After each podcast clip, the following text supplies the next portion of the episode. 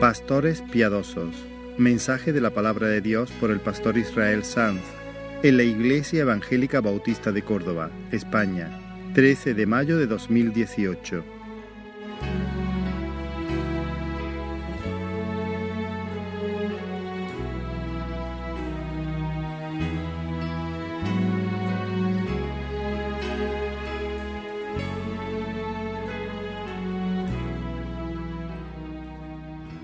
Pero estar en la sana doctrina, como decíamos, no es simplemente hablar de acuerdo a una confesión ortodoxa de fe.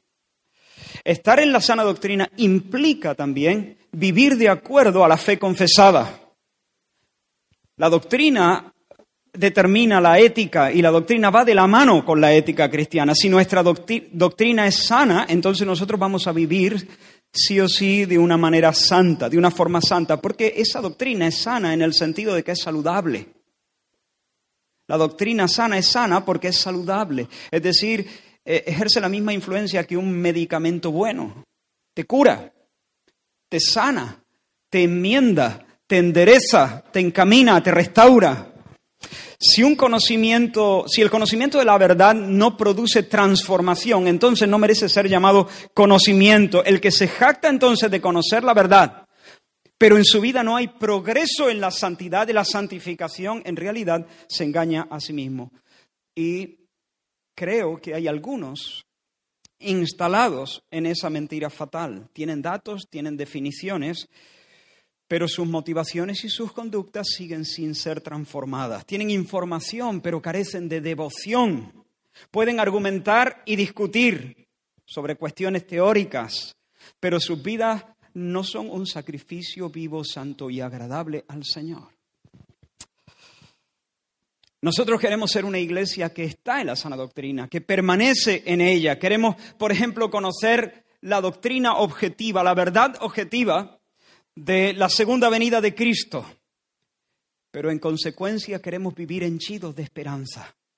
Queremos vivir de manera que nos hacemos tesoros en los cielos y no vivimos angustiados por hacernos o ansiosos de hacernos tesoros en la tierra. Queremos abrazar, por ejemplo, la gran doctrina de la soberanía de Dios y, por tanto, caminar bajo su luz, es decir, experimentar cómo se hace añicos nuestro orgullo y cómo el Señor nos lleva a una mayor dependencia de Él y una mayor admiración de Él y un mayor descanso en nuestra alma. Hermanos, al diablo no le importa mucho si nosotros podemos recitar de memoria el Salmo 1, con tal de que no vivamos experimentando las realidades que se presentan en el Salmo 1. Nosotros queremos ser una familia espiritual que permanece en la sana doctrina y que por lo tanto sigue creciendo en un carácter piadoso. Queremos creer y queremos obedecer. Queremos conocer la verdad y practicar la verdad. Queremos confesar y queremos adorar. Y esas cosas son inseparables. Ahora, hermanos, la pregunta es, ¿es realista esperar eso de una congregación en medio de un mundo como el nuestro? ¿Es, e, e, ¿Es, realista esperar una vida piadosa, una vida santa en pleno siglo XXI, en una, en una sociedad entregada al pecado? Sales a la calle y ves cientos de niños y de niñas que salieron, salieron ayer, por ejemplo, vestidos a la calle sin pudor, exhibiendo sus cuerpos en un juego más o menos consciente de seducción. Algunos chicos salieron en manada. Algunas chicas salieron en manada porque también las chicas salen en manada. No seamos ingenuos, ni tontos, ni ciegos. ¿Es realista vivir una sociedad como la nuestra, ser santo en una sociedad como la nuestra, que donde la mentira corre por las calles y donde la mentira corre por las redes de manera imparable, mienten los políticos, mienten las universidades, hay engaño en el mundo de la publicidad, hay engaño en el mundo del deporte, hay mentira y traición, incluso en el seno del hogar. El esposo se olvida de sus votos y coquetea con una extraña y casi nadie se, espanta. En una sociedad donde se fomenta el cotilleo, la murmuración, el chisme, la codicia, hombres y mujeres que ven pornografía de manera descarada con la misma naturalidad con la que se preparan la merienda. Mujeres que reclaman con orgullo su derecho a matar a otras personas que están creciendo en sus vientres. Otras personas que están creciendo en sus vientres. Se hacen chistes de Dios, de sus caminos, se menosprecia a sus seguidores, se ridiculiza su verdad y al mismo tiempo se le rinden honores a la Madre Tierra. Se ofrece un bochornoso culto a Messi, a Cristiano Ronaldo, a hombres de carne y hueso que no pueden sostener su aliento, que no pueden asegurar su próximo pulso. ¿Es posible crecer en santidad en este ambiente? Por supuesto que es posible. Porque aunque el mundo ejerce una presión grande, el Espíritu nos constriñe con más fuerza. El Espíritu es más fuerte. Su influencia es más poderosa. Cuando Pablo escribe su epístola a Tito, para animarle a fomentar la piedad en las comunidades cristianas de Creta, él sabe que los hermanos allí no viven en el paraíso. Él sabe que los cristianos no son cristianos en un mundo ideal, sino en una cloaca. Creta es un antro de inmoralidad. Y allí, en medio de la medianoche de esa región, medianoche moral me refiero, los discípulos de Cristo son llamados a brillar como estrellas. Ahora bien, hay un elemento vital para que una congregación, para que un grupo de discípulos pueda andar de forma piadosa en medio de una sociedad corrompida. Y es que debe ser presidida por pastores santos. Eso no es opcional. Vamos a ir a nuestro texto.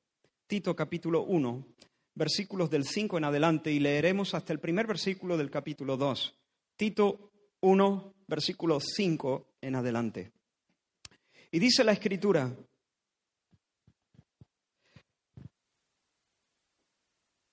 por esta causa te dejé en Creta para que corrigiese lo deficiente y establecieses ancianos en cada ciudad, así como yo te mandé, el que fuere irreprensible, marido de una sola mujer y que tenga hijos creyentes que no estén acusados de disolución ni de rebeldía, porque es necesario que el obispo sea irreprensible como administrador de Dios no soberbio, no iracundo, no dado al vino, no pendenciero, no codicioso de ganancias deshonestas, sino hospedador, amante de lo bueno, sobrio, justo, santo, dueño de sí mismo, retenedor de la palabra fiel, tal como ha sido enseñada, para que también pueda exhortar con sana enseñanza y convencer a los que contradicen.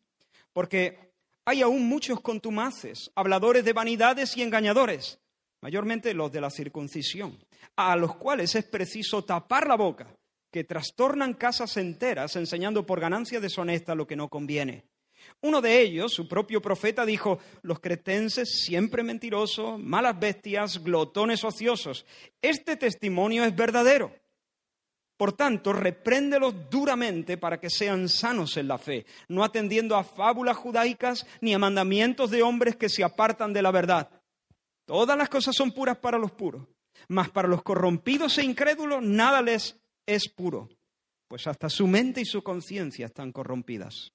Profesan conocer a Dios, pero con los hechos lo niegan, siendo abominables y rebeldes, reprobados en cuanto a toda buena obra. Pero tú habla lo que está de acuerdo con la sana doctrina. Ayúdanos, Señor, a exponer tu palabra. Estamos sentados a tus pies Danos, Señor, un corazón dócil, manso. Danos, Señor, un corazón entendido. Señor, alumbra nuestro entendimiento, Dios mío. Queremos entender lo que tú has revelado en esta porción. Queremos, Señor, aplicar, Dios mío. Queremos conformar nuestros corazones, nuestras mentes, Señor, a tu palabra. Por eso te pedimos que te muevas de una manera especial en mí y en mis hermanos, Señor. Amén. Amén. Observa la descripción que se hace de la sociedad cretense en el versículo 12. Dice uno de ellos, su propio profeta dijo, los cretenses, que dice, siempre mentirosos, malas bestias, glotones ociosos.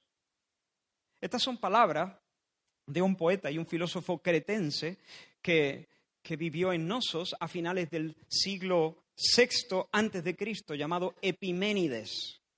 Platón dijo que Epiménides estaba inspirado por los dioses. Y según Plutarco, este hombre eh, formaba parte, digamos, del club de los siete sabios de Grecia. y los cretenses lo tenían por profeta. En su oda, Oda sobre los oráculos, él escribió estas palabras que Pablo cita en el versículo 12. Los cretenses siempre mentirosos, malas bestias, glotones ociosos. Lo que Epiménides, cretense por cierto, dice acerca de sus vecinos, aunque son mentirosos compulsivos. Mira, mira qué sociedad. Mentirosos compulsivos, es decir, son falsos, son engañadores, mienten por vicio. Si no te la dan a la entrada, te la pegan a la salida. No te puedes fiar de ellos. De hecho, por ejemplo, cuando se hablaba de alguien que tenía una conducta inmoral en el terreno de la sexualidad, se decía de él que vivía como un corintio. Corintizar significa eso, vivir de forma eh, sin freno, eh, entregado a la inmoralidad sexual. Pero había una palabra eh, para señalar a aquellos que eran unos mentirosos compulsivos. Vivir como un cretense. Esto es así. Se llamaba cretensear a este, a entregarse a este estilo de vida. Pero no solamente eran mentirosos compulsivos, eran malas bestias. ¿En qué sentido? Bestias indomables. Una mala bestia es aquella que no se sujeta a su amo, que se rebota, que se revuelve contra el amo, que no dobla el lomo, que no dobla la cerviz. Y en ese sentido, e-, Epiménides habló de sus vecinos diciendo, ellos son gente rebelde, gente indomable, es imposible meterlos en vereda, son gente que se rebotan eh, contra la autoridad, que son hostiles ante todo el que ostente derecho y autoridad, son insubordinados. Y para colmo son glotones ociosos, panzas holgazanas, alérgicos a la disciplina, al trabajo, al esfuerzo. Lo que ellos quieren es placer, lo que les pida el cuerpo, placeres sensuales. Sospecho que el gato Garfield era cretense siempre panza arriba, soñando con lasaña y odiando los lunes. ¡Qué asco, por Dios! Pues ese es el retrato. Em, no soporto a ese gato. Ese es el retrato que el cretense Epiménides hace de Creta. Y Pablo, inspirado por el Espíritu Santo, dice, ese testimonio es verdadero lo has clavado, Epiménides. Pero hermanos, lo que estábamos diciendo antes, allí donde el diablo parece haber establecido su cuartel general, allí llega el Señor y pone su estandarte, y clava su bandera y levanta para sí mismo un remanente. Y esas iglesias establecidas en esa región son un testimonio irrefutable de que el Señor es más poderoso que el diablo, de que la luz vence las tinieblas, de que la misericordia triunfa sobre el juicio y de que el Señor gobierna en medio de un valle de lepra moral. Allí se reserva un resto para andar como gente veraces, obedientes y esforzados en medio de una sociedad mentirosa, insubordinada y perezosa y holgazana. Y hermano, nosotros también aquí vivimos en medio de una sociedad que no es mucho mejor que la cretense. Somos orgullosos, somos profanos, Córdoba le ha escupido en el rostro al Señor. Pero el Señor, en vez de abrir los cielos y exterminarnos, en vez de hacer llover fuego y azufre sobre nuestras cabezas, se acerca en su misericordia y pone un candelero en medio de esta ciudad que no le quiere. Y esta iglesia y otras comunidades cristianas y cada familia diseminada por esta provincia es un testimonio de la misericordia de Dios, pero no solo de la misericordia de Dios, del poder de Dios.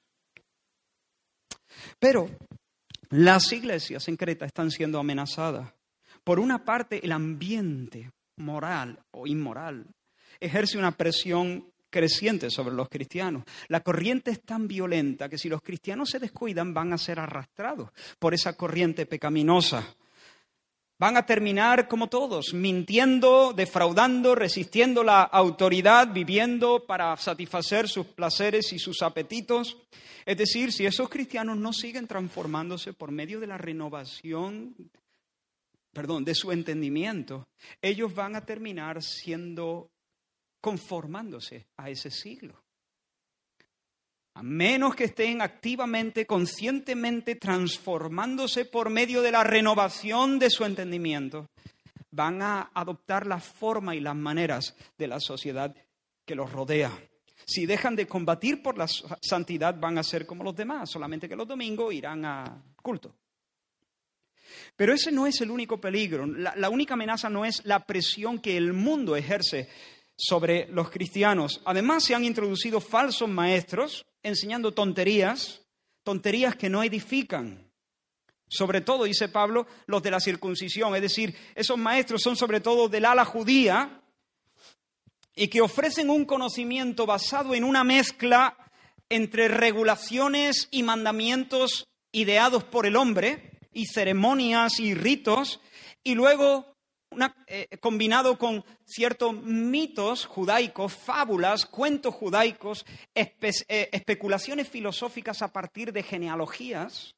Hace un par de semanas hablamos algo de esto.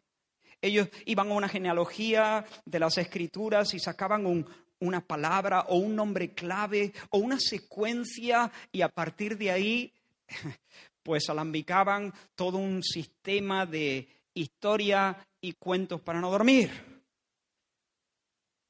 Fábulas, pamplinas, que ni promueven la gloria de Dios, ni fomentan la vida piadosa, ni le hacen bien a nadie.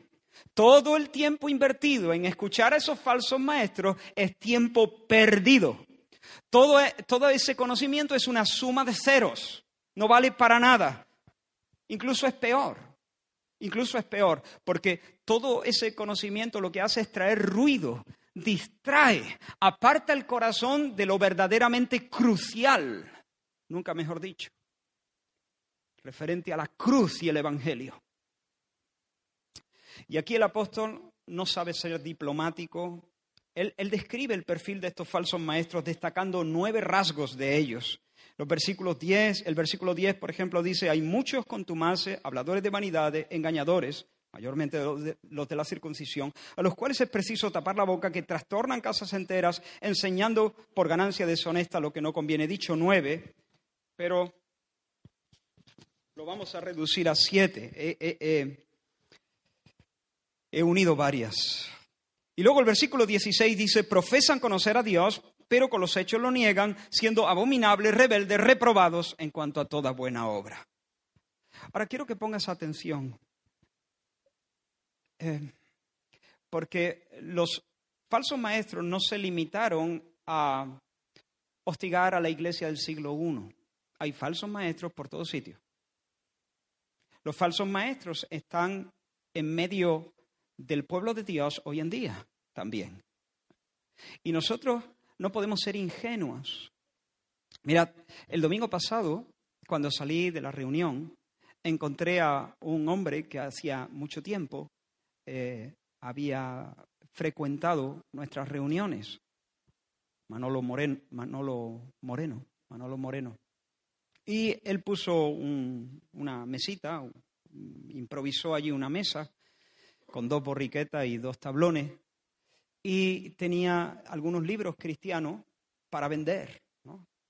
Y yo lo saludé y me puse a revisar los libros. Y empecé a hacer una purga de ellos. Eh, yo no conozco a todos los autores ni conozco todos los libros, pero un poco a, porque ni quería decirle que, no vendiera esos libros aquí. Se ve que él eh, tiene, según me dijo, tiene una enfermedad, no le queda mucho. Eh, y no quiere que sus libros terminen en la basura y como su familia no los aprecia, quería venderlos y que otros los pudieran aprovechar y los estaba vendiendo a un precio módico. Yo le invité a venir con nosotros, eh, venir a nuestras reuniones, le animé a, retomar eso. Eh, pero bueno, él insistía mucho en que quería vender los libros. Entonces yo le hice la purga y entonces digo, mira, estoy revisando porque eh, para nosotros es importante que, hombre, que las lecturas mm, sean sanas, que no... Y no es por el ánimo de controlar todo lo que la gente lee, sino es por, el, por el ejercicio de una sencilla responsabilidad pastoral, de cuidar que... No, pero él me insistía, no, no, pero todos los libros son evangélicos. Ya, ya, ya. Y, y, y, seguía haciendo la purga, pero él luego pensando que yo no me había enterado, me dijo, Israel, todos los libros son evangélicos. Y yo seguí, y creo que me lo dijo una tercera vez, Israel, todos los libros, a ver, que no te enteras, que no tienes que hacer purga, que todos los libros son evangélicos. Y yo le dije, eso no significa mucho. El hecho de que todos los libros sean evangélicos no significa que todos los libros contengan sana doctrina. Porque desgraciadamente, en medio de la iglesia evangélica hay centenares de maestros falsos y de doctrina errónea. Hermanos, no seamos ingenuos. No abramos una página en internet y diciendo, ah, es evangélica. A comer, a comer, a comer, a comer, a comer. Cuidado. No tomemos un libro cualquiera y si, si, tienes dudas, pregunta a personas más maduras que lleven años con el Señor, que tengan ejercitado su discernimiento espiritual. No seamos ingenuos. Y quiero dar las características que Pablo ofrece aquí de los falsos maestros para que nosotros como congregación podamos también crecer en discernimiento, que podamos discernir, que podamos eh, discriminar entre aquellos que son verdaderos siervos de Dios y aquellos que son maestros del error, falsos profetas, falsos maestros, porque no solamente hay, seguirá habiendo. Nadie nos asegura que aún en medio de nosotros se levanten personas que quieran arrastrar detrás de sí a otras personas por medio de enseñanzas fraudulentas y mentiras. Pablo dice que son contumaces y rebeldes, son insumisos. Esa, es la, idea, desafían la autoridad. Es imposible persuadirles. ¿Por qué? Porque han decidido en su orgullo mantenerse con tenacidad en su error. No se van a bajar del burro, no van a dar su brazo a torcer ni siquiera aunque un ángel se les aparezca y les suplique. No es que ignoren la verdad, es que no quieren someterse a la verdad. Son contumaces y rebeldes. En segundo lugar, habladores de vanidades. Es decir, que lo que enseñan no sirve para nada. Es una retaíla de naderías. Un montón de, de, de, de tonterías y de pamplinitas que no te ayudan en nada a caminar con el Señor. Después de recibir las lecciones de estos maestros, tu alma sigue tan flaca como estaba al principio. No se ha encendido un nuevo ardor por la gloria de Dios, no hay un nuevo estímulo para amar al prójimo, no hay un nuevo anhelo de andar en santidad, no hay un nuevo vigor y un nuevo entendimiento para mortificar el pecado, no hay progreso, no hay santificación, no hay ningún verdadero beneficio. Estos maestros producen sabiondos, pero no adoradores. Son charlatanes, palabreros, hablan mucho, pero no dicen nada de valor. Y, ten en cuenta esto, tal vez no, no promueven grandes herejías. Tal vez no dicen grandes disparates. Pero solamente se entretienen en trivialidades, en cositas sin importancia, que son tan inútiles para la vida cristiana como un peine para mi cabeza. Tal vez no enseñan grandes mentiras, pero apartan el corazón de la verdad.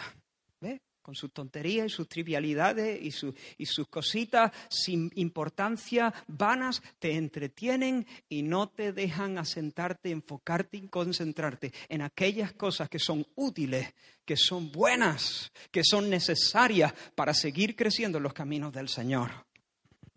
En tercer lugar, son engañadores. Fíjate que no son ignorantes, son embaucadores, son engañadores. Enseñan como verdad divina cosas que el Señor no ha dicho.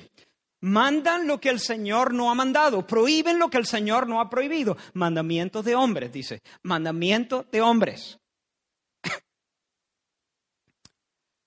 Ponga atención a los versículos 13 al 15. Dice, este testimonio es verdadero, por tanto, repréndelo duramente para que sean sanos en la fe, no atendiendo a fábula judaica, pamplinita, que no sirven para nada, ni a mandamientos de hombres que se apartan de la verdad. Todas las cosas son puras para los puros, más para los corrompidos e incrédulos nada les es puro, pues hasta su mente y su conciencia están corrompidos. Lo que quieren ellos es imponer sobre la conciencia de los demás cosas que no han nacido en el corazón de Dios. Son mandamientos caprichosos, nacidos a ras de suelo. Muy probablemente, no lo sabemos con toda seguridad, pero muy probablemente estos maestros lo que proponían es una serie de prohibiciones y regulaciones y ceremonias para que la gente pudiera alcanzar una superpureza, una super santidad. Y dice Pablo, están trastornando familias enteras. Se han metido en las casas y, y están trastornando familias enteras enseñando cositas que no aprovechan, cosas que no convienen, cosas que no sirven no comas cerdo, guarda las fiestas, eh, córtate el prepucio, lávate las manos. todas esas, esas cosas, mandamientos de hombre. Religión humana. Ahora, ¿recordáis lo que Jesús le respondió a los fariseos cuando acusaron a sus discípulos de comer sin lavarse ceremonialmente las manos? Con manos inmundas. Tus discípulos comen con manos inmundas. No se lavan ceremonialmente las manos. ¿Recordáis lo que Jesús les dijo? Oídme todos y entended esto. Nada hay fuera del hombre que entre en él que le pueda contaminar. Pero lo que sale de él, eso es lo que contamina al hombre. El que tenga oídos para oír, oiga. El problema de la pureza, les dijo Jesús, es mucho más profundo de lo que vosotros creéis, fariseos. Lo que entra en la boca va al estómago y después al VC. Fin de la historia. Se acabó. Pero lo que sale de la boca, lo que sale de la boca proviene del corazón. Y allí está el problema. Allí está el foco de infección. No es lo que comes, es lo que eres. Lo que hay que lavar no son las manos, es el corazón lo que hay que lavar. No necesitamos una lista de normas y regulaciones. Necesitamos nacer de nuevo. Necesitamos una nueva mente, un nuevo corazón, una nueva naturaleza. Necesitamos transformación, porque si el problema es lo que soy, entonces la solución es ser otra cosa. David entendió esto muy bien y en el Salmo 51 él dijo, he aquí en maldad he sido formado. Soy un pecador. Es lo que soy en maldad he sido formado. Y en pecado me concibió mi madre. Mi madre me concibió como un pecador. Cuando yo nací y respiré por primera vez llorando fuera del vientre, lo hice como un pecador rebelde. Y sigue diciendo David, pero he aquí tú amas la verdad en lo íntimo y en lo secreto me has hecho comprender sabiduría. Atento ahora purifícame con hisopo y seré limpio. Lávame y seré más blanco que la nieve. Soy un pecador por naturaleza y tú eres santo y demandas santidad. La limpieza que yo necesito no me la puedo eh, eh, proporcionar a mí mismo. Si yo me lavo, seguiré siendo un pecador. Si yo como esto o aquello, seguiré siendo un pecador. Si yo me levanto a esta hora y hago mis ejercicios espirituales y mi devocional, seguiré siendo un pecador. Si doy limosna a los pobres, seguiré siendo un pecador. Si voy a una iglesia evangélica, seguiré siendo un pecador. Si ofrezco mil sacrificios sobre el altar, seguiré siendo un pecador. Si me aprendo la Biblia de memoria, seguiré siendo un pecador. Oh Dios, lávame. Purifícame tú, porque si yo me lavo, todavía no he, conseguido nada, pero purifícame tú, lávame tú y seré más blanco que la nieve. Esa es la historia. Necesitamos un milagro hecho por el poder de Dios, una obra sobrenatural de Dios.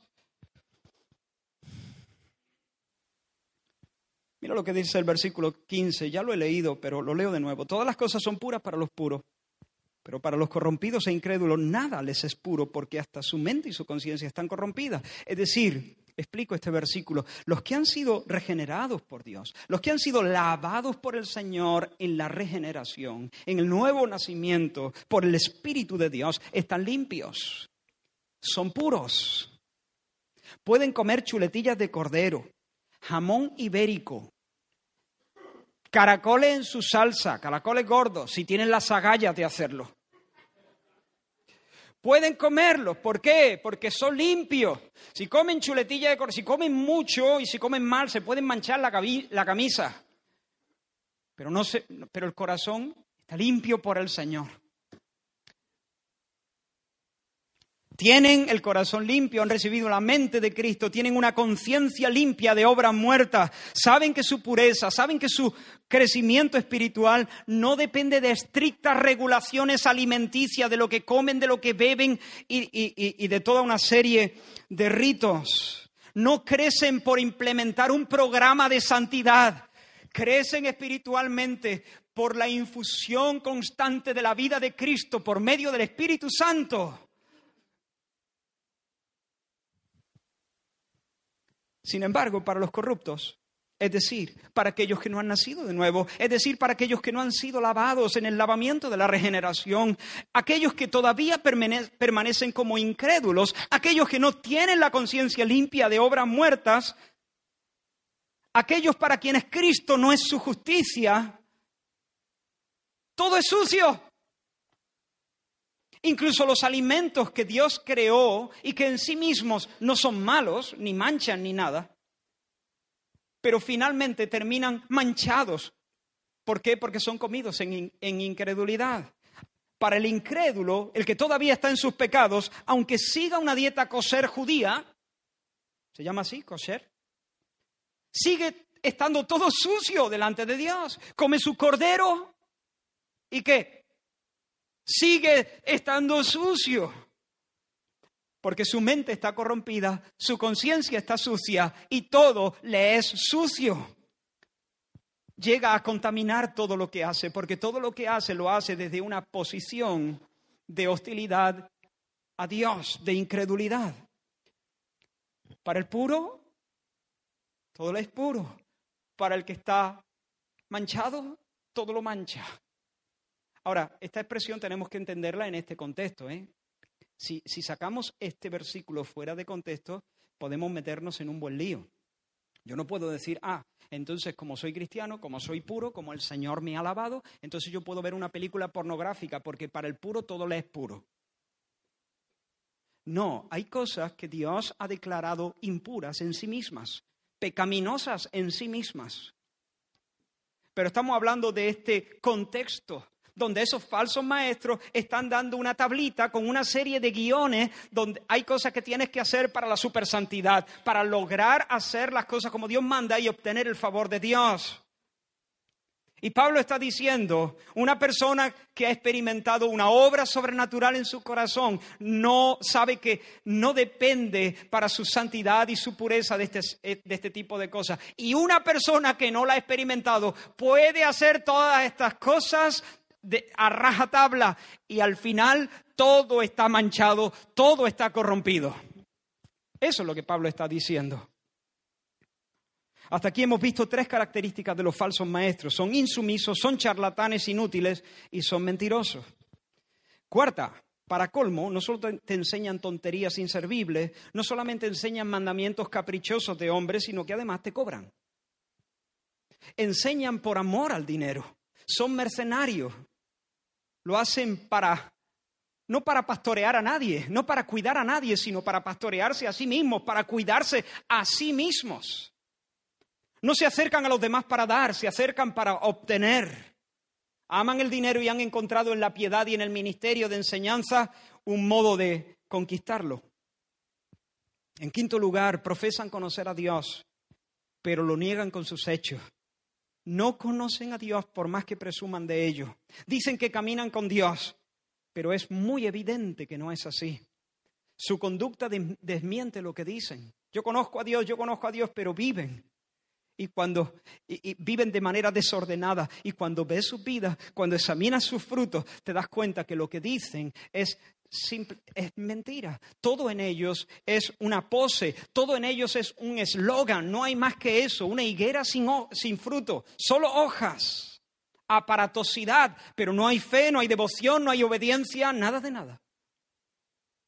En sexto lugar, son abominables ante los ojos de Dios son detestables. Ellos le están diciendo a la, gente, posiblemente no hagas esto, Dios abomina esto, Dios, uh, a Dios no, no le gusta esto, uy, Dios no no aprueba esto, uh, a Dios le da asco esto, esto no lo puedes hacer, esto otro tampoco. Pero lo que Pablo dice por el Espíritu Santo, son ellos los que le dan asco a Dios. Son abominables. Dios siente arcadas, Dios siente repulsa, rechazo hacia ellos.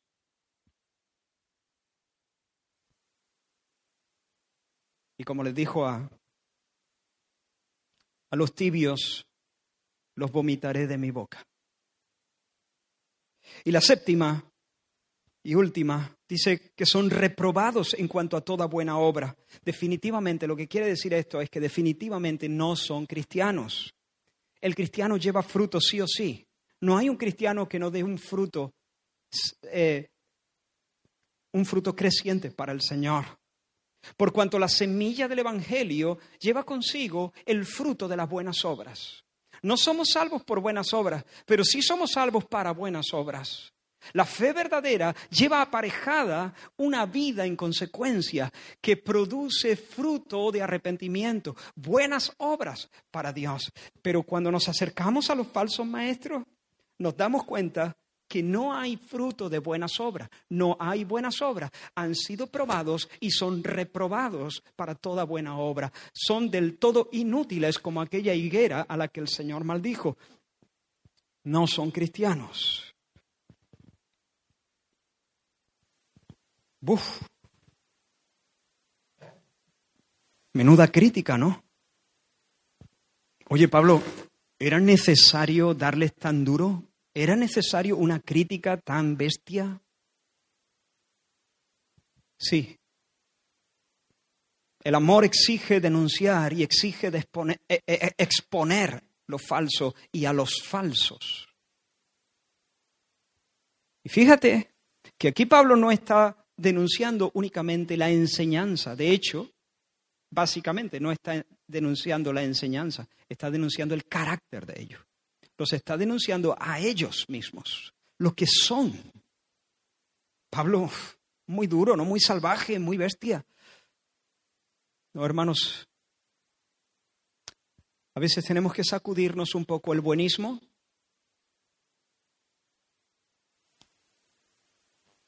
Y amar al punto de hablar con claridad las cosas. Porque la falsa enseñanza destruye la piedad. Y como he dicho antes, nos conviene estar muy atentos porque hay falsos maestros por todas partes. Ten cuidado, discierne bien, no le prestes atención a nadie que venga trayendo un super conocimiento esotérico que nadie conoce, nada más que él y tú cuando te lo dé. Si alguien te dice eso, huye y no mires atrás. No sea que te quedes convertido en una estatua de sal. Aléjate de todos los que vienen con tontería em, judaica, em, de que ahora tenemos que empezar a guardar, em, yo qué sé, ciertos ritos antiguos y circuncidarnos y tenemos que estar pendientes de genealogías y tal vez mm, tenemos que buscar nuestras raíces judías. Aléjate como de la peste.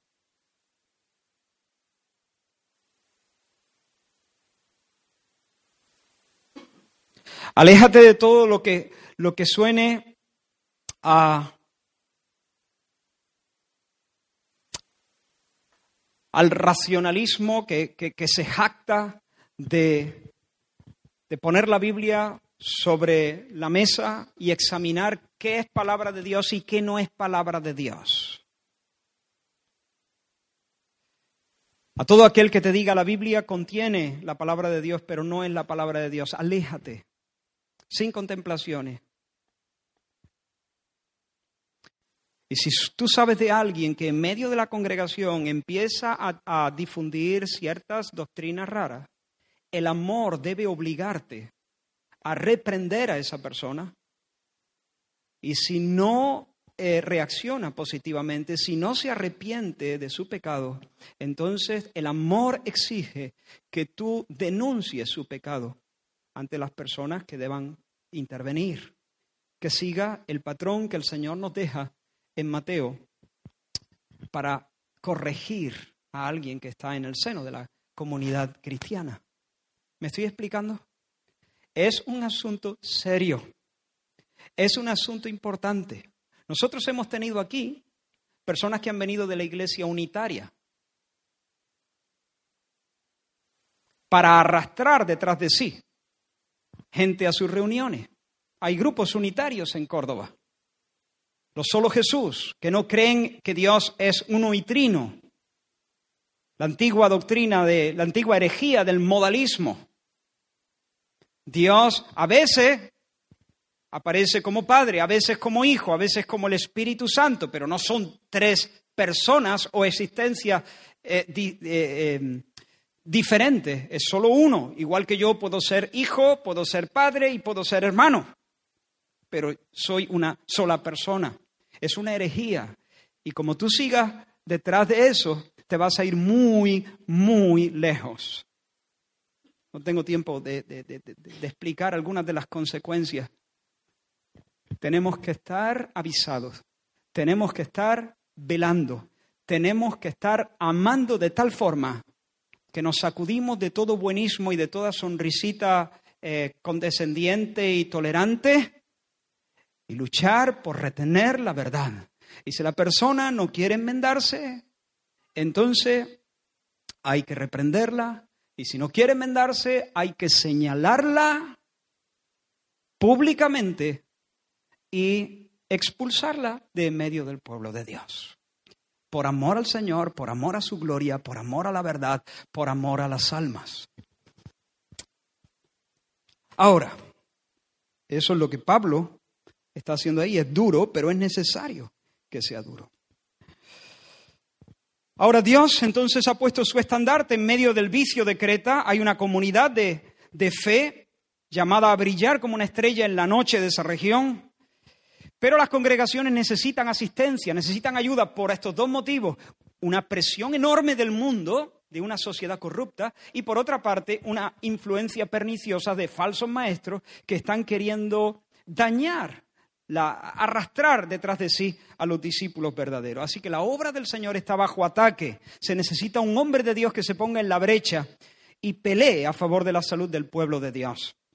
Y esa es la razón por la que Pablo dejó en Creta a Tito. Y Tito debe hacer básicamente tres cosas. ¿Me seguís todavía? La primera cosa que Tito debe hacer es hablar de acuerdo a lo que está hablar lo que está de acuerdo a la sana doctrina. Versículo 1 del capítulo 2, pero tú habla lo que está de acuerdo con la sana doctrina. Pablo no le dice a Tito, Tito, Creta es un antro, estos falsos eh, maestros se han multiplicado, déjalo, déjalo, no merece la pena, tira la toalla, Tito. Pablo tampoco le dice a Tito, Tito, mira, lo que tienes que hacer es conseguir que tu predicación y tu enseñanza sea más atractiva que la de ellos. Mira, busca nuevos métodos, nuevas formas, eh, nuevas estrategias, eh, técnicas más persuasivas y así llamar la atención de la gente. Porque mira, estás, eh, hay tanta competencia, pero imponte tú, gánale la, la delantera. No, no, no. Pablo no le dice ni una cosa ni otra. Pablo le dice sencillamente, Tito, enseña la verdad, enseña la verdad, enseña la verdad enseña la verdad, como un rodillo, Tito, enseña la verdad, habla lo que está de acuerdo a la sana doctrina, tú a lo tuyo, Tito, sigue, persevera, un día, otro día, otra vez, otra vez, otra vez, enseña lo que está de acuerdo a la sana doctrina. Algunos enseñan lo que no aprovecha, pero tú no entres en el debate. No, no entres en el debate, no te distraigas. No, tú predica la doctrina saludable, que trae salud. No, no hagas caso de las pataletas de los niños. Los niños siempre quieren pizzas y chuches y helados. Pero tú dale lo que tienes que darle. Tito, cuando toque legumbre, legumbre, verdurita, fruta, varias veces al día. Como, como, como te intimides por las pataletas de los niños, entonces no, no hacemos nada, se nos, se nos muere la iglesia. Tú a lo tuyo, a lo mejor no vas a ser el predicador más popular de Creta. A lo mejor no va a ser el, predicador más aplaudido de Creta. Porque a veces la gente quiere, quiere ser engañada de modo que sea engañada, quiere oír eso, pues pizza, chuche y helado. Pero Tito, Habla lo que esté de acuerdo a la sana doctrina, a lo tuyo. No importa lo que la gente te pida. Y si no eres el predicador más, más aplaudido, más solicitado de Creta, no te preocupes, pero sí serás el más útil. Proclama las grandes verdades del Evangelio. Proclama la enseñanza ética que se deriva de esas grandes verdades. Oh, hermanos, entre paréntesis os digo, necesitamos aprender a discernir qué hace una que una predicación sea buena. Como iglesia del Señor, hermanos míos, necesitamos discernir qué hace que una predicación sea buena. Algunas personas llaman bueno a un sermón cuando el sermón les ha emocionado o les ha excitado o les ha informado de cosas que antes no sabían y contiene todo un montón de información nueva. O, les ha entretenido incluso. Y, que conste, yo no estoy diciendo que traer información novedosa, nueva, y, salpicar de detalles históricos y, gramáticos y todo eso un sermón sea malo. Tampoco es malo, tampoco estoy proponiendo que debamos aburrir con los sermones. Por supuesto, yo quiero alentar y excitar y estimular y emocionar con el mensaje. Pero eso no es lo que determina si un mensaje es bueno. Hay personas que oh, se han sentido elevadas, se han sentido emocionadas, han sentido un escalofrío en medio del, del mensaje. ¡Oh, qué mensaje más bueno! ¿Por qué?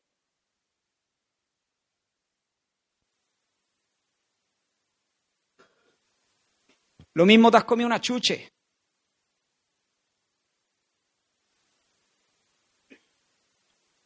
O me ha excitado, o me ha entretenido, o me ha informado. Necesitamos que el Señor nos dé discernimiento para ser una iglesia madura, para saber cuándo un mensaje realmente es útil, porque promueve el amor a Dios, el amor al prójimo, la vida santa, porque me lleva al Señor y me lleva a la piedad.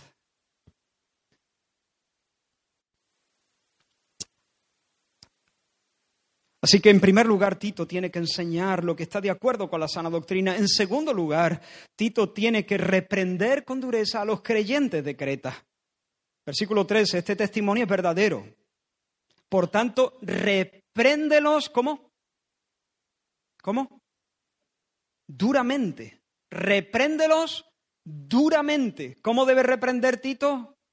Duramente para que sean sanos en la fe. Tito no es el momento de ser tierno y paciente. Cántale las cuarenta. Denuncia su pecado.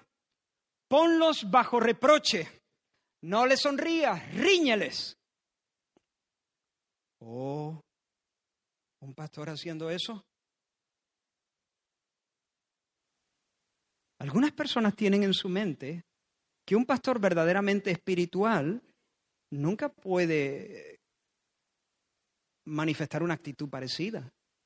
Siempre uno tiene que tener una, una cara, eh, un, gesto cálido, amoroso. Em, siempre hay que ser amoroso, eso no está en juego.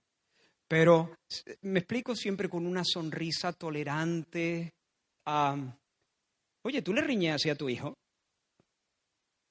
Tú le, tú riñes al niño diciendo, hijito, eso no funciona. Hay momentos que tengas ganas o no tengas ganas, te tienes que poner serio. Y aunque el niño, hay, eh, hay niños que son graciosos, pero graciosísimos, ¿no? Que hasta cuando quieres reñirle, tienes que hacer un esfuerzo para no para, para, no sonreír, porque tienen unas cosas que, que te hacen reír, pero en el fondo tú sabes que su conducta es inmoral y atenta contra la santidad de Dios. No puedo reírme.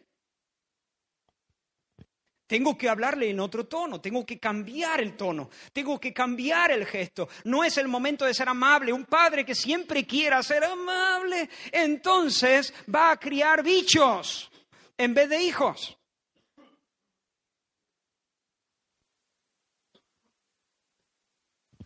Y un pastor que nunca sepa cambiar el tono, un pastor que nunca sepa reprender duramente, Es un pastor que, que, que realmente no será capaz de hacer el bien que tiene que hacer en ciertos momentos en la vida de la iglesia. Por eso ora, hermano, ora, oh Señor, danos pastores que sepan cambiar el tono cuando sea necesario. Aquel que pasa la mano por el lomo cuando debe reñir, peca. Igual que aquel que, que riñe cuando debe consolar, también peca. Que el Señor nos dé líderes espirituales que sepan discernir y que sepan moverse en valor delante del Señor. En tercer lugar, Tito, y con esto nos vamos acercando al final, debe establecer ancianos piadosos. Pablo le dice, para que termine, para que corrija lo deficiente. Eso, eso se puede traducir, para que termine lo que quedaba por hacer. Eso es lo que significa esa frase. ¿Y qué es lo que quedaba por hacer? Establecer ancianos. Establecer ancianos en cada lugar. Ahora, en el Nuevo Testamento se usan tres palabras para, para, describir a los líderes espirituales. Una de ellas es esta, ancianos, presbíteros, en griego. La, segunda es obispos o episcopos, obispos. La tercera es pastores, poimen. Y, y estas tres palabras no hablan de tres grupos diferentes de personas. Se refieren al mismo grupo de personas. A veces se les llama pastores, a veces se les llaman obispos, a veces se les llama ancianos. Es lo mismo que puedo hacer yo para referirme a un portero de fútbol. Le puedo llamar el portero, le puedo llamar el meta, le puedo llamar el guardameta, le puedo llamar el cancerbero. No estoy hablando de personas distintas, estoy refiriéndome siempre a la misma persona, pero con diferentes palabras que añaden diferentes matices. Y efectivamente, obispos, pastores y ancianos son diferentes palabras que añaden diferentes matices. No vamos a entrar ahí. Y básicamente la, tarea de los líderes espirituales, de los pastores o obispos o ancianos, es triple. Alimentar al rebaño con la palabra de Dios, protegerlo de amenazas externas e internas y guiarlo en los propósitos de Dios. Alimentar, proteger, conducir, guiar, gobernar en los propósitos de Dios. Y quiero que os deis cuenta que aquí Pablo le dice que establezcas en cada ciudad que ancianos. Fíjate que no dice que establezca un anciano en cada ciudad.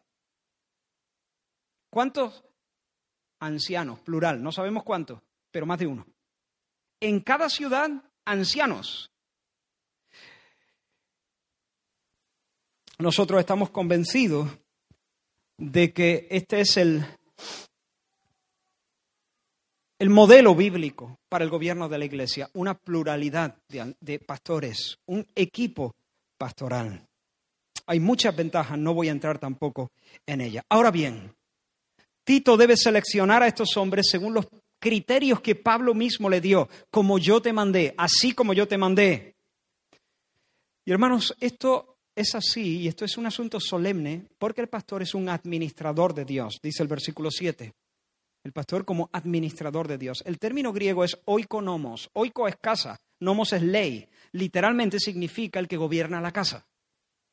El pastor es un mayordomo, es un responsable, como el responsable de una finca, como el administrador y tesorero general de una propiedad, de una casa o de una finca, el encargado general. Lo que, por ejemplo, José fue para Potifar, dice Génesis 39, dice que José halló gracia ante los ojos de Potifar, su señor, su amo, y Potifar le hizo, dice la escritura, mayordomo de su casa y entregó en su poder todo lo que tenía. Y aconteció que desde cuando le dio el encargo, ¿ve? El encargo de su casa, Jehová bendijo la casa del egipcio a causa de José. José era un, digamos, oikonomos, un mayordomo, un encargado general. Potifar, dice la escritura un poquito más adelante, se encargaba, se preocupaba nada más que de comerse el pan que le ponían delante. Eso es lo que dice la escritura, con otras palabras, pero se encargaba del pan que comía. Todo lo demás, José se encargaba de que funcionase, administraba la casa para el bien de los intereses, para los intereses de Potifar. Pues bien, los pastores administran bienes que no son suyos. Administramos bienes que no son nuestros. Yo como pastor soy un siervo de Dios, siervo de Dios. Ahora, soy un siervo de la iglesia. Sí, en cierto sentido sí, pero no en último sentido. Soy un siervo de Dios. Que tengo la responsabilidad de gobernar a otros siervos de Dios.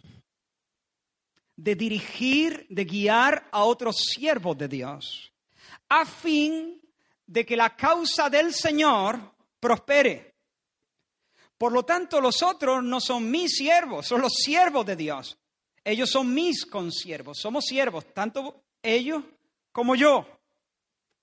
Por lo tanto, sí es verdad que tengo una autoridad legítima para gobernar, para dirigir, pero no puedo enseñorearme de ninguno de los siervos del Señor, porque son siervos del Señor, no son mis siervos, son mis consiervos, le pertenecen a Él. No puedo usar a los demás para la implementación de mi agenda, para el adelanto de mis planes personales. Y este es un asunto muy serio. Es, muy, es algo muy solemne ser un administrador en la casa de Dios. Por lo tanto, Pablo le dice a Tito, Tito, no pongas a cualquiera ahí, no te precipites. Asegúrate de que las personas que estableces en el cargo son irreprensibles. Esa es, la idea general que domina toda esa sección. Deben ser irreprensibles. ¿Qué significa irreprensible? ¿Impecables? No, no, no. Entonces no habría pastores, porque todos pecamos. El que dice que no peca miente, dice el apóstol Juan. Pero irreprensibles quiere decir que nadie los pueda señalar por una conducta inmoral, que nadie los pueda eh, señalar por un desorden doctrinal, que se hayan ganado de manera correcta una alta reputación en medio de la sociedad en la que viven y en medio de la iglesia en la que sirven. Deben ser irreprochables, tener un testimonio indudable de integridad que nadie pueda acusarles con razón de ninguna conducta eh, de desorden. Así que Tito, cuando tú pongas tus ojos en, la gente, no te deslumbres por sus capacidades de oratoria, ni por sus capacidades de gestión, o porque sean las personas más influyentes del barrio, o porque sean los presidentes de sus eh, asociaciones de vecinos. No, no, no, no te impresiones con esas cosas. No importa si sabe hablar como los ángeles. Tito, los pastores son administradores de Dios y deben ser gente irreprochable, irreprensible. No mira lo que mira el hombre. El hombre considera lo externo, pero el Señor pesa los corazones. Y sobre esta base de buscar personas irreprensibles, a nivel público, a nivel general, un testimonio público, Pablo se detiene a considerar con más detalle algunas cuestiones que voy a mencionar casi, ¿vale? Porque no tenemos demasiado tiempo. En primer lugar, su hogar. Su hogar debe estar en orden. Marido de una sola mujer que tenga hijos creyentes que no estén acusados de disolución ni de rebeldía. Su hogar debe estar en orden. Él debe ser fiel a su esposa. Y mientras sus hijos están bajo su cuidado, deben estar sujetos. Deben ser fieles. No debe ser polígamo, en aquella sociedad había gente, hombres casados con varias mujeres, no, descartado. Ah, entonces ¿qué tiene que desecharla? No, no, pero no puede ser pastor. No debe ser alguien que haya tenido una aventura amorosa con otra mujer o que tenga hijos rebeldes e insumisos. Si es así, está descalificado para ejercer la labor pastoral. Ahora, ¿Dios perdona el adulterio? Por supuesto que Dios perdona el adulterio. Y el que ha caído en esa desgracia puede ser levantado por el Señor y restaurado y desarrollar una amistad tan íntima con Dios como ninguno de nosotros la tiene. Pero con todo, y esta es mi interpretación del texto, no debe asumir el cargo de pastor. Si un cristiano se divorcia de su esposa, peca. ¿Puede Dios perdonarle? Sí. ¿Puede llegar a ser pastor? No. No quiero ser duro, pero yo creo que esto está implícito en el texto. En cuanto a los hijos, algunos han pensado que este texto establece que los hijos deben ser creyentes. Dice hijos creyentes que no estén acusados de disolución ni de rebeldía. Pero si interpretamos esa palabra como creyentes en el sentido de creyentes en el Señor Jesús, entonces nos metemos en algunos problemas. Digamos que el pastor tiene cuatro hijos, uno de cinco años, otro de tres y dos mellizos de uno. Perfectamente posible, un tío valiente. ¿Hasta qué edad, hasta qué edad pueden permanecer esos niños sin convertirse? Para que ese hombre pueda ser pastor. Si a los ocho no son convertidos, o, a los nueve, o los nueve y medio, o los diez, o los once, o los quince, dieciséis, diecisiete, ¿quién da más? O digamos que todos han crecido, son mayores de edad y tres de ellos son creyentes piadosos y sólidos, pero uno, aunque es un hombre honrado, no ha confesado a Cristo, por lo menos aún. ¿Descalifica esto a un pastor? Yo creo que es mucho mejor interpretar este término como se puede interpretar, se puede traducir perfectamente hijos fieles. Hijos fieles. El término griego se traduce de esa manera en otros textos bíblicos. Hijos fieles. Es decir, no haciendo referencia a su fe cristiana, sino a una cualidad moral que debe poseer todo aquel que está bajo autoridad. Porque la salvación es del Señor, no es de todos la fe. Y pudiera ser que alguien que ha desarrollado una paternidad responsable no tenga necesariamente hijo creyente. Pero lo que sí exige este texto, hermanos, es que el hombre que debe administrar la casa de Dios haya ganado su primera victoria en su propia casa. Si sus hijos son unos cafres, si le hablan de cualquier manera, si son desafiantes, si son irresponsables, si viven de manera disoluta, entonces no es sabio que esta persona asuma una labor de responsabilidad para gestionar la casa de Dios.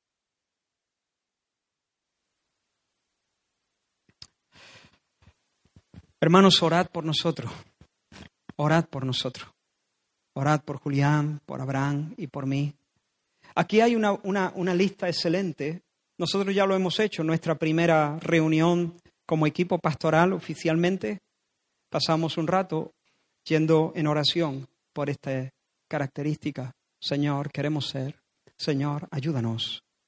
Y estuvimos orando, pero orad por nosotros, para que podamos administrar bien nuestros hogares, que seamos gente fiel, que seamos fieles a nuestras esposas, que seamos buenos padres responsables, que, que, podamos hacerlo eh, con la gracia que el Señor suministra. Ahora Pablo habla de pecados que descalifican a alguien para el liderazgo cristiano, para el, pastorado.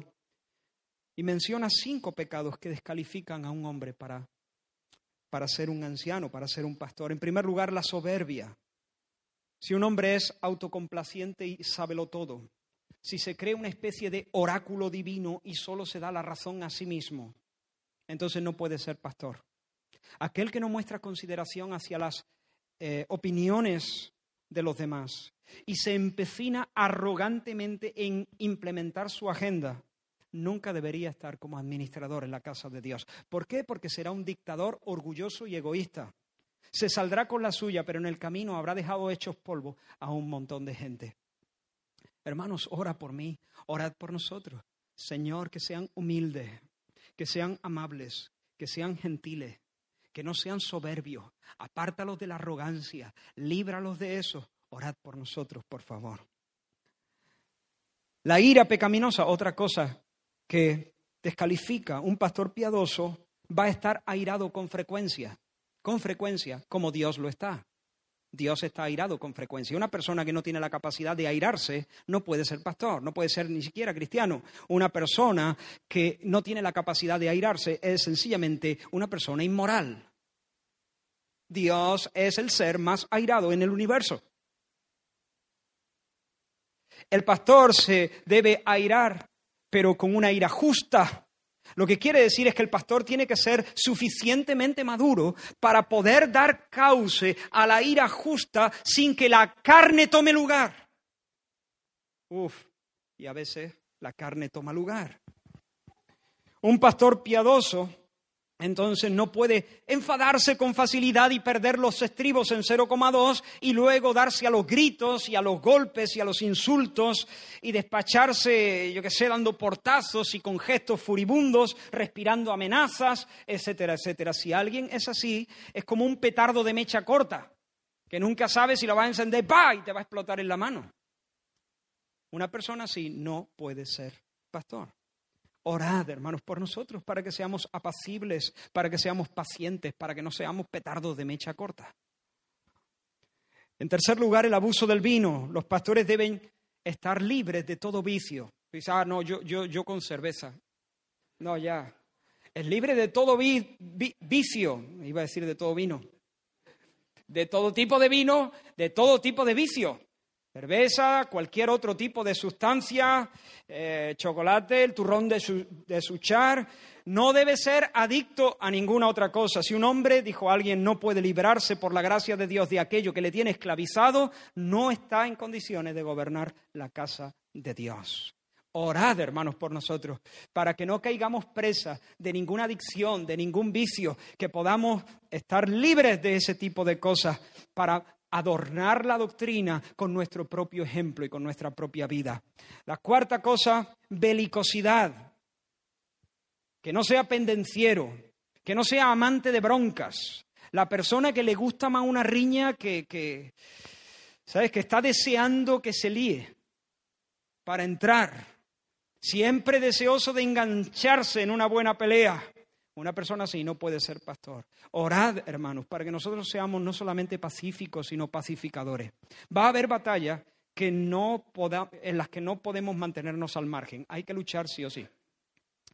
Pero, hermanos, pedid al Señor que nunca tengamos ansias de enfrentamiento, que nunca nos frotemos las manos cuando veamos a la vista una pelea. Ya sea in situ o ya sea en la red o ya sea donde sea, en el Facebook o donde sea, que nosotros no seamos peleones. Y la última, amor al dinero. El que está en el ministerio por dinero debe salir de allí. Y hermanos, orad para que nuestra motivación sea la gloria de Dios, para que nuestra motivación sea el amor, primero vertical, después horizontal a los hermanos, que la meta sea la bendición del pueblo del, Señor y la gloria de su nombre, no el sueldo a recibir. Que no estemos mirando los compromisos que tenemos y las ofrendas que puedan darnos.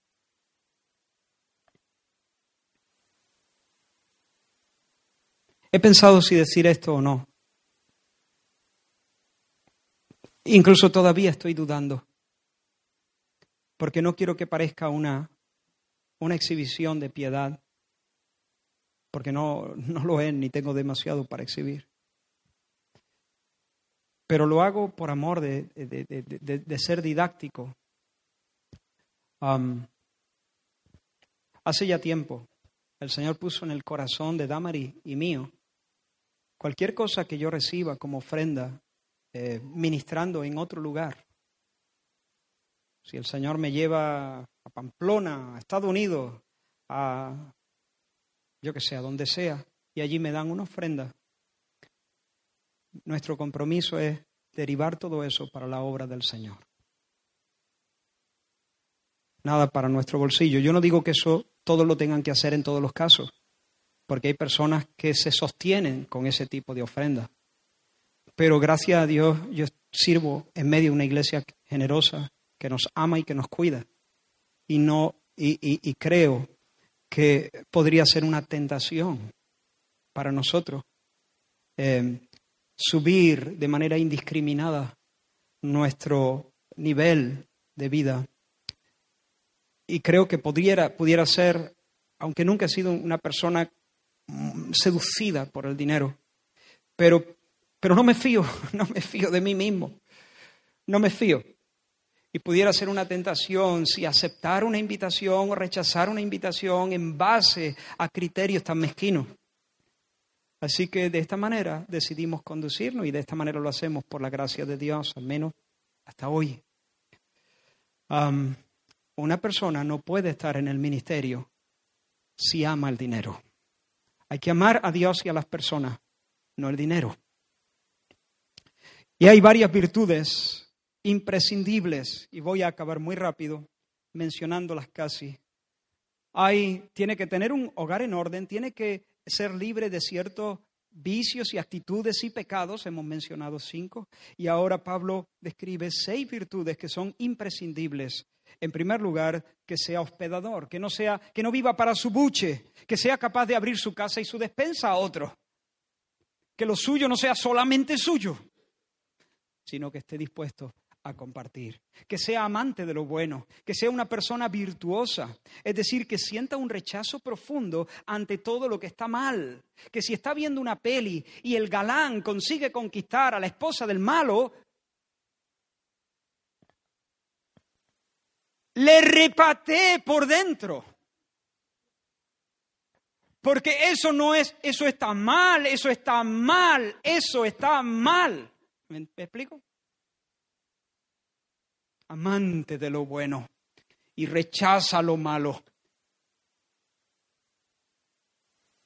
Hay que estar lleno del Espíritu Santo para que en medio de la peli, arrobado por la banda sonora, no seas arrastrado a participar, a festejar, a celebrar esa conquista amorosa, cuando es abominable a los ojos de Dios.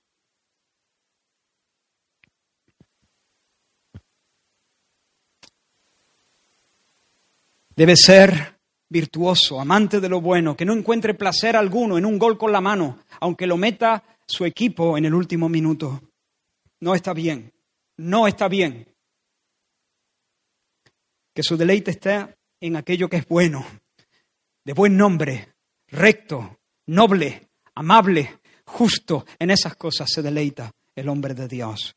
Tercero, justo, es decir, que esté cuerdo, que sea prudente, que tenga una mente madura, que tenga buen juicio, que sea capaz de distinguir entre lo que es bueno y lo que es malo, lo que está bien y lo que está mal, que sepa interpretar la vida a la luz del consejo de Dios, que no se debe se deje llevar por sus impulsos y sus corazonadas. ¿Esto qué es? Corazonadas. Un hombre de Dios debe ser cuerdo, prudente, discierne las cosas a la luz de la palabra de Dios, no de corazonadas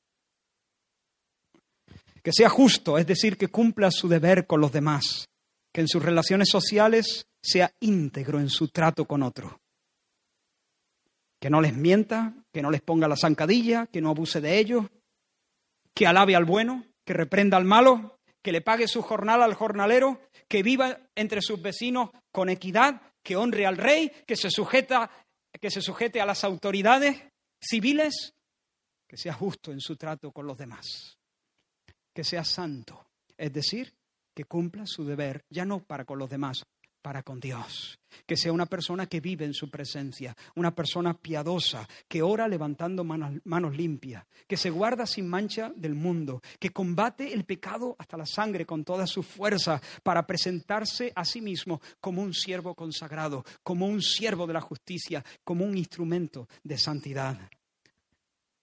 Y sexta, dueño de sí mismo, que no se deja arrastrar por pasiones o por estados de ánimo o por humores o por deseos pecaminosos o por apetitos, sino que mortifica sus impulsos torcidos y es disciplinado. Este es el perfil. Ahora, hermano, eh, nadie cumple esto de una manera, nadie está en el día, ¿eh? Nadie está en el día. Esto es el perfil general. Y los pastores deben estar más o menos ahí, en mayor o en menor medida, pero deben tener estas cualidades y no tener estos vicios. Y una última cosa, Pablo al final añade una cualidad ministerial, que sea retenedor de la palabra fiel, tal y como ha sido enseñada, para que pueda exhortar con sana enseñanza y para que pueda convencer a los que contradicen. Es decir, la persona debe ser ortodoxa, no puede ser un teólogo progresista. ¿Qué es un teólogo progresista? una persona fascinada por las novedades y las tonterías y las modas teológicas. No, no, debe ser un conservador. En este asunto, un conservador. ¿Por qué? Porque su llamado es a retener, a conservar, a defender el buen depósito de la fe apostólica. Y debe ser competente en el uso de las escrituras para que pueda hacer dos cosas. Una, alimentar con sana enseñanza al rebaño de Dios. edificar al pueblo de Dios con la enseñanza de la Escritura. Y en segundo lugar, convencer, ahí dice convencer, Reina Valera del 60, pero quizá una mejor traducción de este término griego es eh, reprender o refutar mejor, refutar. Ya sea que se convenza o no. Refutar con la intención de convencer, pero si no se convence, de todas maneras se ha refutado, se ha confrontado. Debe manejar las escrituras de tal manera que pueda edificar al pueblo de Dios y que pueda refutar el error. Hermanos, termino con algunas aplicaciones. No debemos extrañarnos de que en el seno de las iglesias se levanten falsos maestros y engañadores. Siempre ha sido así, seguirá siendo así hasta que el Señor venga. Pero no hemos de darles calor ni dejarnos llevar por un blando buenismo, porque lo que está en juego es mucho. Es preciso ponerles un bozal, esa es la palabra de taparles la boca. Es una expresión dura. Es preciso taparle la boca, dice Pablo. Es hay que taparle la boca. En segundo lugar, vivimos en medio de una generación maligna y perversa y por tanto necesitamos pastores que contrasten con el ambiente de inmoralidad que hay. Necesitamos pastores piadosos. Cada congregación necesita líderes irreprensibles. Hay algunas iglesias que no quieren tener pastores. Pero al, al hablar de esa manera, están desechando el orden que el mismo Señor ha dispuesto para el bien de su iglesia. Pero esos pastores deben tener sus hogares en orden, deben mostrar un carácter coherente con el Evangelio, deben conocer y amar la palabra de Dios de manera que puedan educar al pueblo de Dios y que puedan confrontar a los maestros del error. Hermanos, debemos dar gracias al Señor porque el Señor nos ha dado pastores desde el principio. No sé si está feo que yo diga esto, pero es una bondad del Señor, es un regalo del Señor. Y creo que como iglesia debemos dar gracias, pero también debemos orar seriamente, debemos orar consistentemente por aquellos que nos presiden. En este caso particular, por favor, oremos por mí, por Abraham, por Julián, orad por los que presidimos, porque el diablo anda alrededor buscando a quien devorar y uno de sus objetivos principales es hacer caer a los que presiden. Y hermanos, una cosa más, si en algún momento observamos que nuestros líderes se desvían, si tú observas que yo me desvío en doctrina, en conducta, no te des al chisme y a la murmuración, no lo comentes con otros, intercede y llegado el momento, confronta, confronta con humildad, con amor y con firmeza, confronta, ven y habla, pero debemos cuidarnos de no entregarnos a la murmuración. Y por último, debemos orar por la siguiente generación, para que el Señor nos conceda pastores así. Si algún joven, si alguien anhela obispado, bueno, aquí están los requisitos. Pide al Señor que te conforme de acuerdo a esto. Y debemos orar por el pueblo del Señor en general, hermanos. Es necesario hoy en día, no sé si más que nunca, posiblemente no, no sé, como siempre, es necesario que la iglesia esté orando por las nuevas camadas de líderes y de pastores. Oremos por esto, hermanos. Oremos por esto. Oremos por esto. No es una cosa pequeña lo que estoy diciendo. Se necesitan pastores piadosos. Necesitamos que la gracia de Dios sea manifestada de una manera muy grande en este sentido. Vamos a orar. Gracias, Señor, por tu palabra. Gracias por estas instrucciones, Señor. Queremos, Dios mío, entenderla bien, aplicarla, Señor, con un corazón sometido a ti. Bendice a tu iglesia.